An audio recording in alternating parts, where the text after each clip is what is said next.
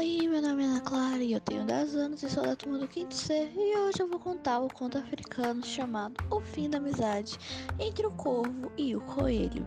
Então bora lá. O fim da amizade entre o Corvo e o Coelho. O Corvo era muito amigo do Coelho.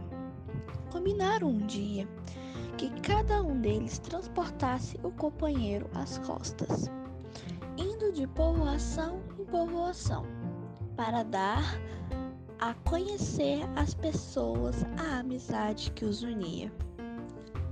O corvo começou a carregar o coelho. Andou com ele às costas pelas aldeias e a gente, quando o via, perguntava-lhe: Ó oh, corvo, o que trazes tu aí? Trago um amigo meu que acaba de chegar de Namandicha Passou assim por ele por muitas terras. Chegou depois a vez de ser o coelho a carregar com o corvo. Ao passar por uma aldeia, os moradores perguntaram, perguntaram-lhe: Ó oh, coelho, o que trazes tu às costas?